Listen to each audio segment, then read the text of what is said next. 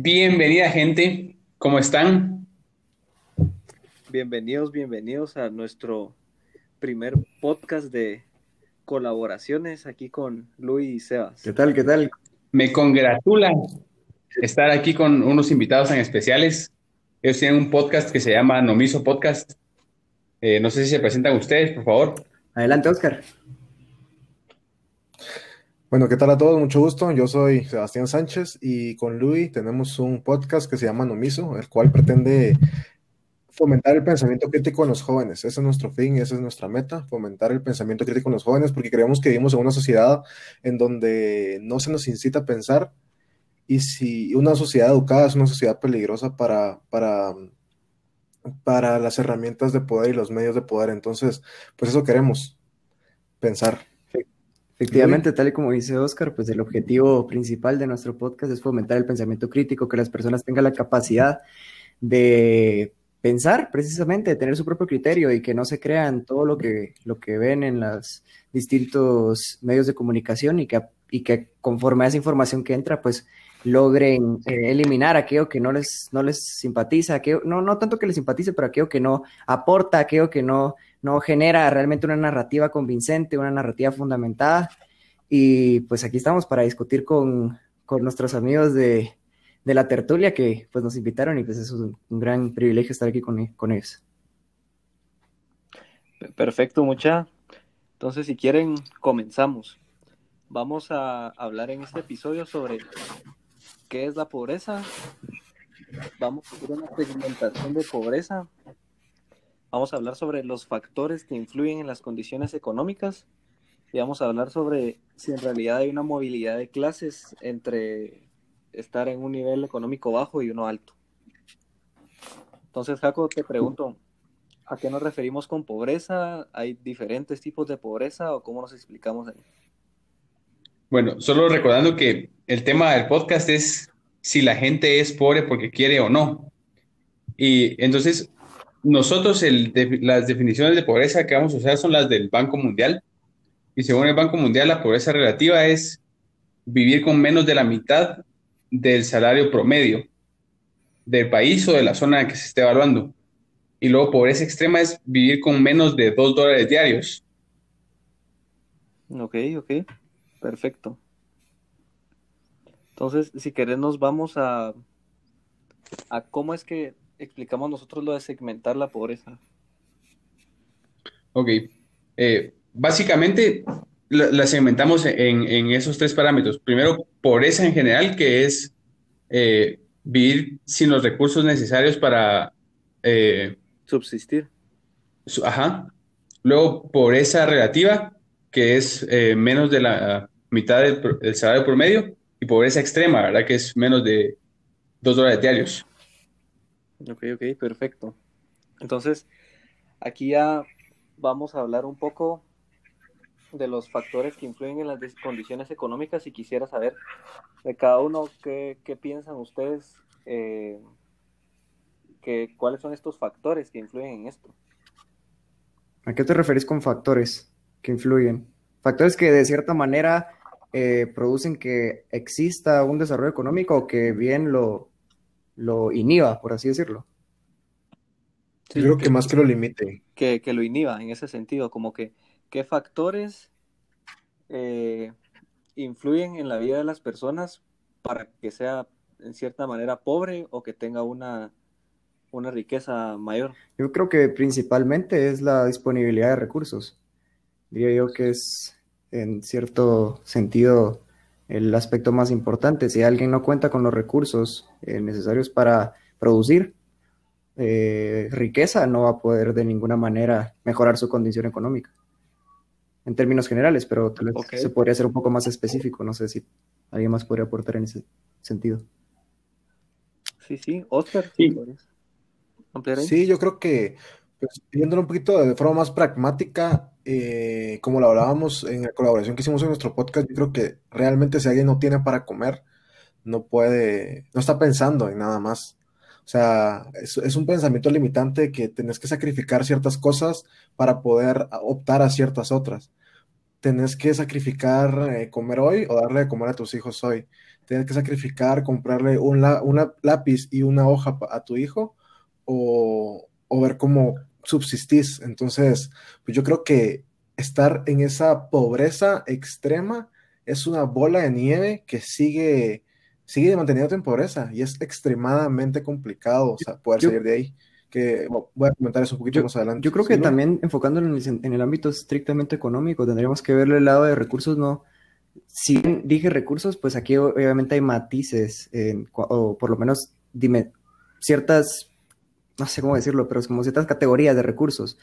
Eh, si bien podemos diferenciar eh, que el trabajo es un, de cierta manera un factor de, producción que, que, permite a las personas salir adelante, la capacidad de ejercer un trabajo, el nivel de profesionalización de una persona puede ser un, una manera de, de, salir adelante, pero no sé si podrías más que todo aterrizar en ese sentido para que podamos ondear sobre los factores que eh, consideras. Sí, sí, sí. Sí, sí. Recordando que la premisa del podcast es eh, si la gente es pobre porque quieren. Entonces, eh, eh, el factor de la premisa es la voluntad de salir de la pobreza. Ok. Y yo realmente creo que ese no es el factor determinante. Ok, entonces tal vez no sería como que tomar el como factor específicamente la voluntad también, el querer hacer las cosas. Claro. Claro. Sí, es un factor yo creo que es un factor, pero no es un factor determinante. O sea, yo a mí me gusta muchísimo ayudar. Yo soy una persona que hace mucho trabajo social eh, y me encanta ayudar a las personas, pero, o sea, me encuentro con, situaciones bien, bien complicadas. Por ejemplo, hace un tiempo fui a, ayudar a Patsum, fuimos a hacer un voluntariado, a entregar ciertos eh, útiles para la escuela y ciertos juguetes a niños de ahí. Y, men, o sea, del centro de Patsum a las casas son 10, 15, 20 kilómetros. Del centro de Patsum a las casas, a, casas cualquiera, y a las casas más pobres pueden ser 20, 25 kilómetros. O sea, estás consciente de lo que para un niño es caminar 25 kilómetros diarios para poder ir al colegio. O sea, 50 porque es de ida y vuelta porque no tienen para pagar un bus que los lleve y porque no hay ese, no hay, ese medio tampoco. Entonces, decirle a un niño de que está en esas condiciones, tú sos pobre porque no querés salir de la pobreza, se me hace extremadamente, o sea, creo que soy una persona con muy, con muy pocos escrúpulos podría hacerlo. Y una persona que no es empática, que no puede, no tiene la capacidad de ponerse en los zapatos de ese niño, ¿me entendés?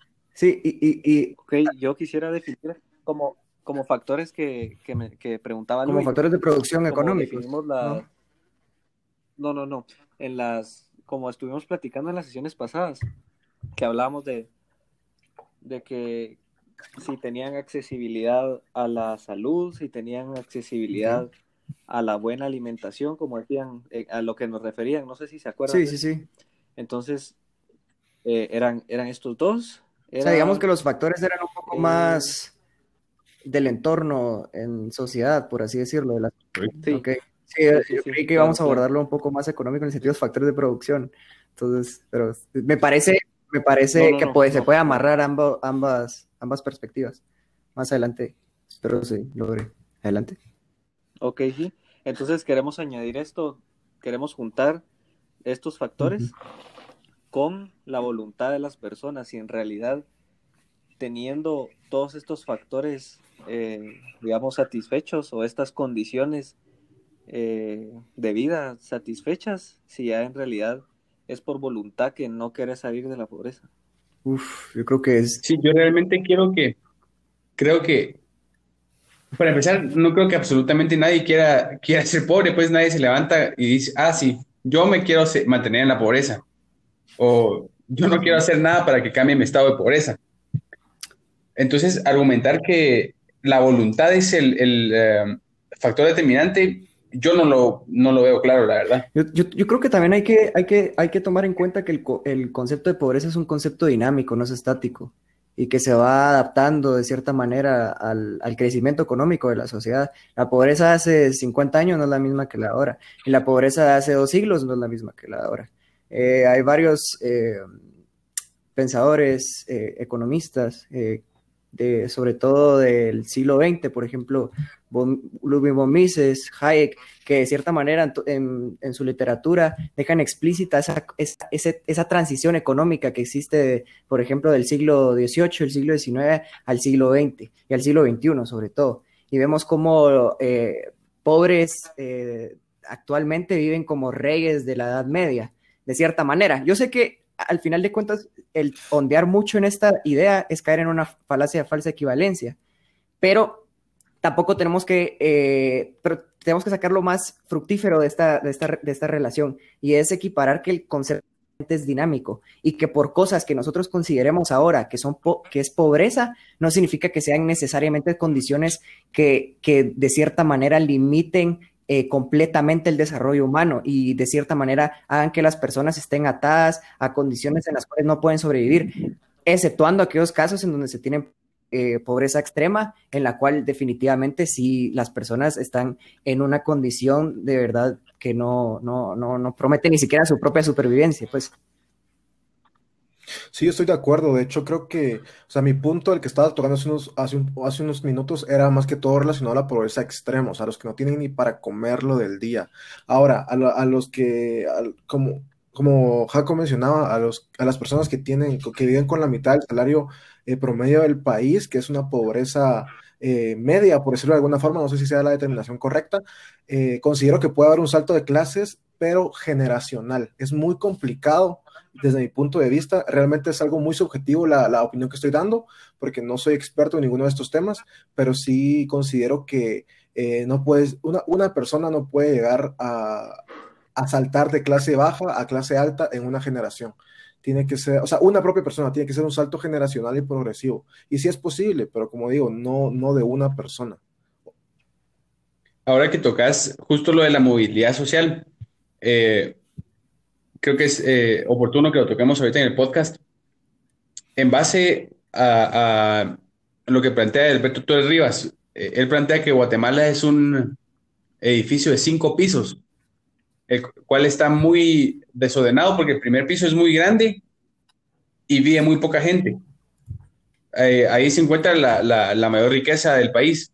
En cambio, los pisos de abajo son muy pequeños y vive demasiada gente. Y él dice que en los primeros dos pisos la única forma de movilidad social es bajar del segundo al primero. No, no se puede subir. No, del primero al segundo. Sí, perdón sí, sí, sí. Claro, y yo creo que tal vez ese no es un tema específicamente, o sea, él, hace el estudio en Guate, pero yo creería que ese, ese, esa, esa escalonada de pisos eh, proviene de, un acontecimiento histórico desde, desde el, ¿sí? Adelante, sí.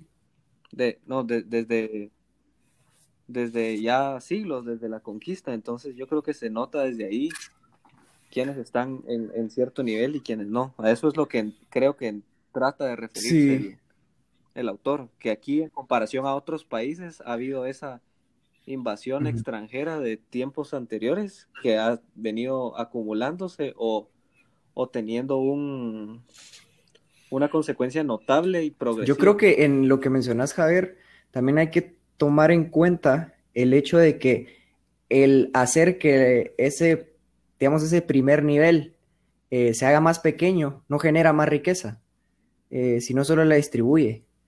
Y entonces la idea aquí, si vamos a hablar de pobreza, no es de distribuir riqueza, sino de generar más riqueza. Entonces eso es un aspecto clave. Más allá de querer redistribuir se tiene que generar, porque si nosotros a final de cuentas nos enfocamos solo en redistribuir, pues se va a redistribuir, pero no se va a crear más y al final de cuentas vamos a quedar con la misma riqueza. Entonces no hay desarrollo económico realmente, sino solo hay un mejoramiento de las condiciones de los de abajo, pero no un mejoramiento eh, en general, ¿no? Y no necesariamente, y, es, y, sería utópico pensar que la redistribución se puede hacer de una manera tan, tan, tan perfecta, ¿verdad?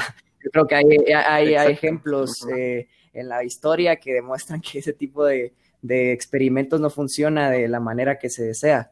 Entonces yo creo que lo mejor sería mejorar la eh, condición estructural de las personas y hacer que de cierta manera todos estos factores que consideramos al principio que son determinantes y que de cierta manera inhiben el desarrollo de las personas, esa movilidad de, clase, por así decirlo, ese desarrollo de riqueza, eh, desaparezca y que de cierta manera se permita una, una, una movilidad, una, que la, la, actividad económica se dinamice y que se permita que estas personas de los extractos más bajos logren incorporarse a la actividad económica, no que ellos no que ellos no se logren incorporar y que solo sea una redistribución de lo que ya existe.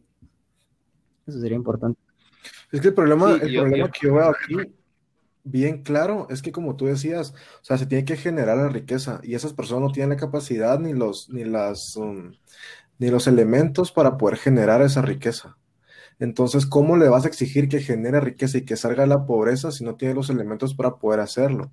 Entonces, yo creo que aquí un primer paso sí es redistribuir un poco el capital y a partir de ahí, cuando ya tienen ciertos, cierto, cierta base de la cual partir, sí puedes comenzar a pensar en, crear riqueza, pero no lo puedes exigir crear riqueza a alguien que, alguien que está en pobreza extrema. O sea, se me hace muy, muy lógico. Sí, eh, eh, Creo que, creo que la idea de crear riqueza está un poco sesgada en la que tenés en el sentido de que no es que eh, la riqueza la vaya a crear el pobre directamente él, no es que el pobre vaya a utilizar los, vaya a armonizar los factores de producción y a partir de ello vaya a crear nueva riqueza. No, él forma parte de los factores de producción a través de su trabajo.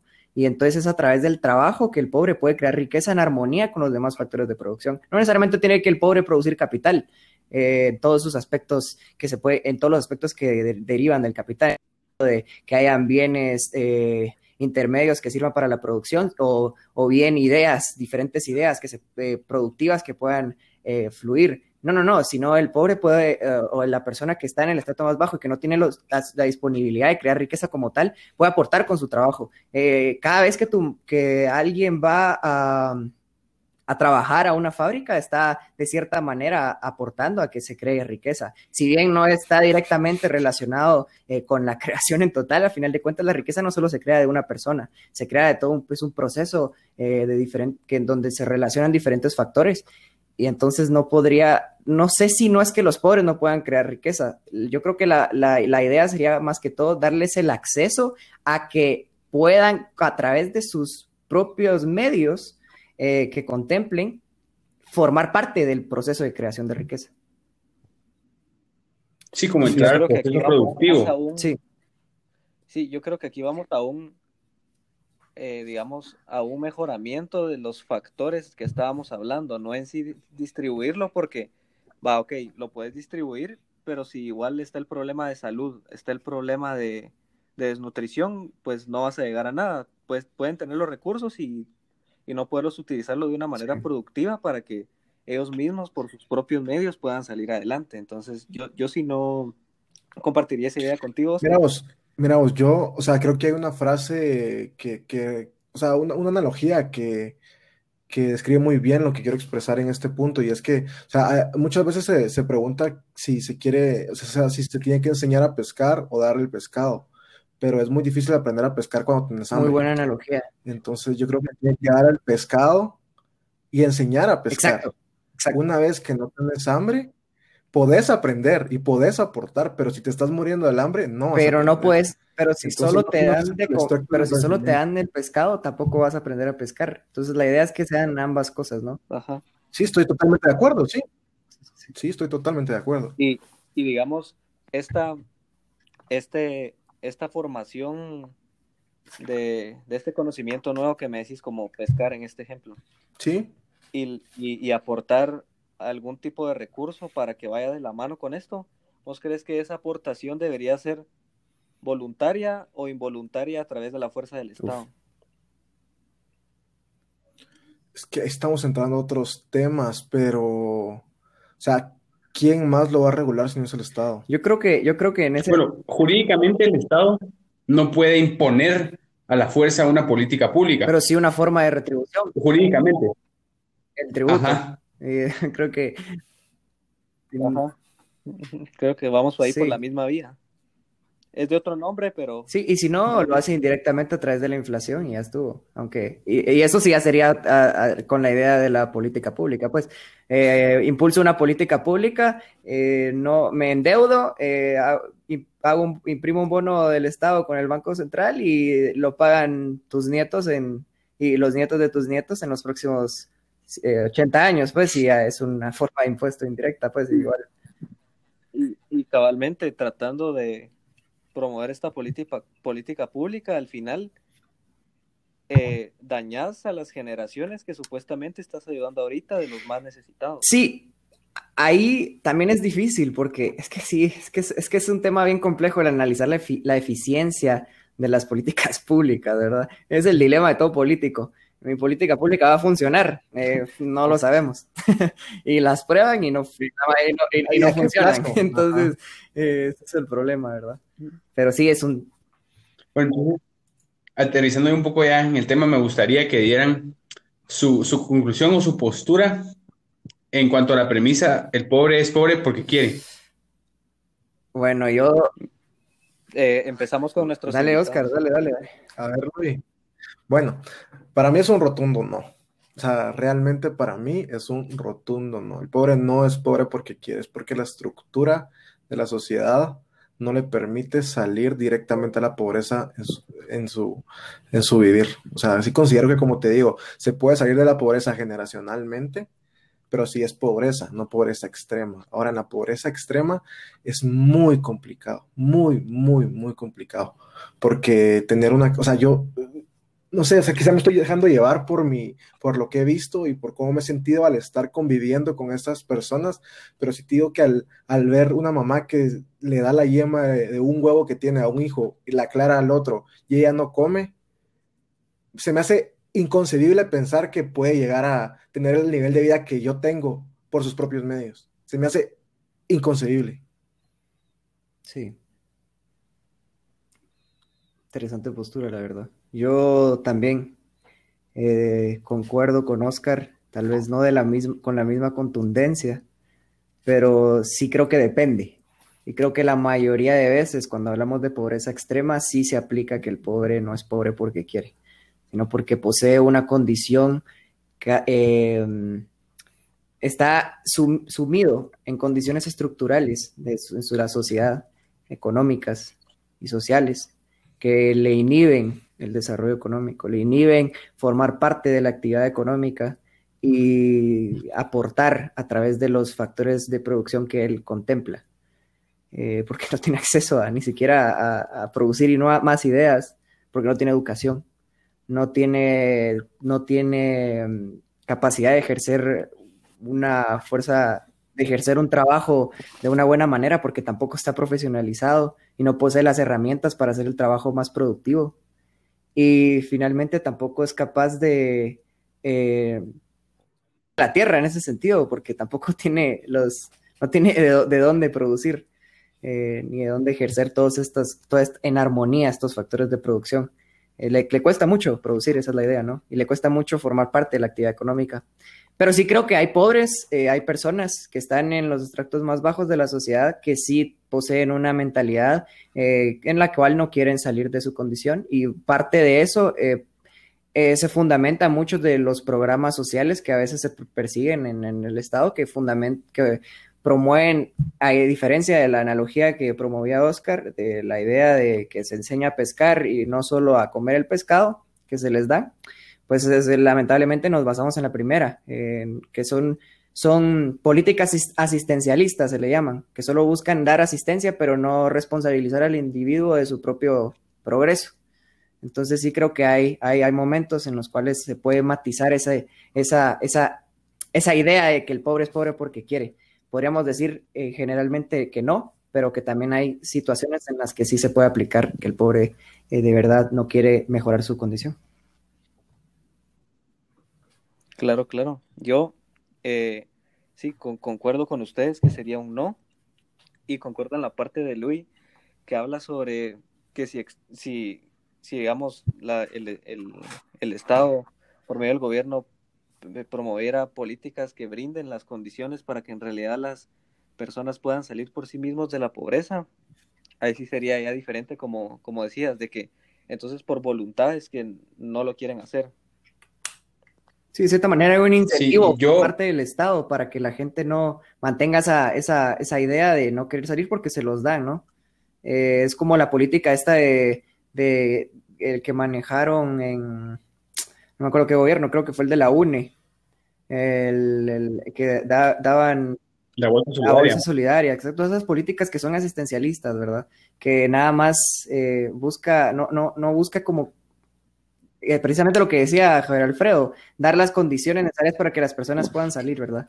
Pero no sé qué pensás, Javier. Eh, Sí, sí, sí. Sí, claro, claro, claro. Sí, concuerdo con vos. Sí, yo también concuerdo en que es muy vago y muy, ah, no sé, incluso un poco ignorante afirmar y, y- y decir así simplistamente, el pobre es pobre porque quiere. Eh, creo que hay que matizar siempre las cosas, no, no puedes eh, dar categorías así tan, tan fuertes. Y lo que me gustaría agregar es que hay factores externos a la persona que son los que influyen en la pobreza. Sí, totalmente de acuerdo.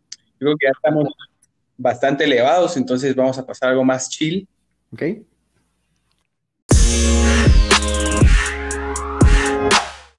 Entonces, ahora vamos a pasar algo más relajado para bajarla de pechito un poco. Y no sé qué les parece hablar de el casaqueo en cuarentena. Ah, qué buen tema, qué buen tema. Ven, a, mí me acaban de frencionear, o sea, me frencionaron hace dos días. Un soldado, soldado caído, soldado caído. Soldado caído. Un, un segundo de silencio. Un segundo de silencio. Ahí está ya. A ver, ¿y, y, y cómo fue tu experiencia? Contanos, ¿qué, qué herramientas utilizaste? No, pues yo creo que, que, que la, la, la master que, que todos conocen, va, que es, que es Instagram, y ahí pues uno comienza a ver qué, qué onda. Ah, la calificaste Y- con, el, con el 100, como que fuera tarea. Sí. Ajá, ajá. Y después, pues uno comienza ahí con, con la plática, ¿va? Pero sí, Le dijiste que eras, me mandaron a la chingada. le dijiste que tenías un podcast y que eras emprendedor y te estabas haciendo un libro y todo. Ajá, ajá, o sea, es que es- es- eso es un apunto, ¿sabes? Eso es un apunto. Sí, sí, sí. ¿Saben qué siento? Que el casaqueo en cuarentena es un poco más fácil por dos cosas. Para empezar, todo es online. Mm. Y segundo, todo o el 90% de la gente está caliente, entonces Ah. ¿sabes, sabes lo que lo primero que acabas de decir es clave? ¿Sabes por qué? Porque en el, cuando estás online, sos- so- todos son bien huevos, todos, todos son bien huevos. Cabal. O sea, vos pues, Pero es por, que- por- por online te volvés Romeo, ¿a vos y, y ahí vas, que hablando, diciendo todo, y ya cuando se ven en persona, ni se voltean a ver. Ni una, ni una palabra. Es como eso- que esos memes donde dice, eh, ay, mi amor, que te voy a hacer que no sé qué, que te voy- cuando te mire, que no sé qué, y cuando se ven, ni siquiera se, ni la mano se dan, ¿me ¿entendés? Entonces sí, Sí. creo que es esencial eso en Como que- online. Como que vos decís de no verse de frente o estar todo o estar todo haciéndolo a través de una red social te, te, te inhibe de o sea De los te- nervios, quizá, de te- los... te, te- te- Sí. te quita lo te quita lo prohibido de tenerla enfrente pues o de tenerla enfrente Sí, es como- te, fa- te facilita las cosas de, de, de tu valor te vuelves como más más activo en tus decisiones Sí, como no, como no, no, de cierta manera no hay expresión eh, facial, por así decirlo, ni expresión así de, de cuerpo. Entonces no, Sí. no, no, no, no puedes Y si te mandan a la verga, no la vas a sentir así como, ah, Ajá, me mandas a no te quedas con cara así como de, ah, de incómodo, ¿me entendés? No te la, o sea, Ajá. yo creo que el riesgo de, de- de que te manden a la chingada no es tan grande, ¿no? O sea, no, no, no, no te afecta tanto, pues. O sea, sí, sí existe el riesgo, pero, pero no te sentís tan mal, ajá, el impacto, cabal. Ajá, no, y como tal vez le puedes hablar a alguien que conoces, pero fijo, en la mayoría de las veces le vas a hablar a alguien que no has conocido, entonces cuando no te conoces, Ajá, pues, vale, le tiras verga, y- ya, y, sí. pues, no pasa nada, pues. Pues, pero Les- les voy a contar mi experiencia. Casi todo el mundo se conoce. Les voy a contar una experiencia bien No chistosa. creas, pues. A ver, ¿Alguna vez han usado Hoop? no. No, no, sé Bueno. qué es. Pues Hoop es una app, Hoop es una app en la que vos le pedís el Snapchat a, a las chavas o, o ellas te lo piden a vos. Ajá. Pero el chiste de Hoop es que conectes con, cha- con gente de todo el mundo, ¿va? Ok. Y, y hace unos días yo conecté con una chava de Bolivia y yo, sí, medio intenso, ay, la, la, así. Y, Mira, pues es, o sea, ubícate, es Tinder, pero te dan su Snapchat. Ah, eh, eh, eh. Con, con intenciones un poco más, más agresivas. Correcto, claro, correcto. para, para, para desearle los buenos días todos los días, como, Sí, como- sí. ¿Cómo Para mandarle fotos lindas. Para mandarle fotos mientras te cepillas los dientes, pues, obviamente. Claro. Mientras lees la Biblia, mientras lees la Biblia. Entonces, según yo, íbamos bien y todo. Y de la nada me dejó de hablar, pero me seguía en Instagram. Yo ahora creo que es seguidora de la tertulia. Entonces, si está viendo esto, Sí. saludos. ¡A la madre! Bueno, ahí podemos tener huevos. ya, ya la exhibiste, men, la verdad. Ya No, no, no lo han visto. Es, buen tipo, es buen tipo. Es buen tipo, nombre, sí, aquel, aquel es lo máximo. Debería de considerarlo. Sí, reconsidere, por favor. No, mucha vieron también, o sea, hablando de estos, no sé si se considera como cuarentena porque, pues no sé, pero vieron también lo de Cristian Nodal y de Linda, o sea, vieron que se tatuó Ah. los ojos en el pecho. Sí, es, es la, es la locura. Los ojos de una chava con la que vas, ¿qué? Dos meses en el pecho. Lo que te digo, la locura de la pandemia, que también es otro factor a tomar en cuenta, ¿saben? Porque como estás Sí. encerrado y no tenés, no tenés como convivencia con demás gente, y eh, la primera persona que te habla es como, "Ah, lo necesito, lo necesito, necesito hablar. Y, y, y aunque, y aunque se vuelva aburrida la cosa, pues seguís tratando porque al final no tenés más con quién hablar. Ah, pues, Y no tienes que perder tampoco, o sea. Sí, Ajá. sí, hay muchos incentivos para el casaqueo en la pandemia, la verdad. eh, No, y, y miren, Belinda va como, como, como marcan a, a- al ganado, solo que el ganado marca solo. Vos qué buena analogía. La verdad es que, la verdad es que Belinda sí tiene un- una capacidad así eh, con el ganado muy buena. Eh, La verdad es que sí sería bueno que sacara un curso en la universidad de cómo Un podcast. un podcast o algo. Debería haber una-. Invitada especial de Linda. deberían de dar un Hombre, título ya- ad honorem en- así en alguna universidad.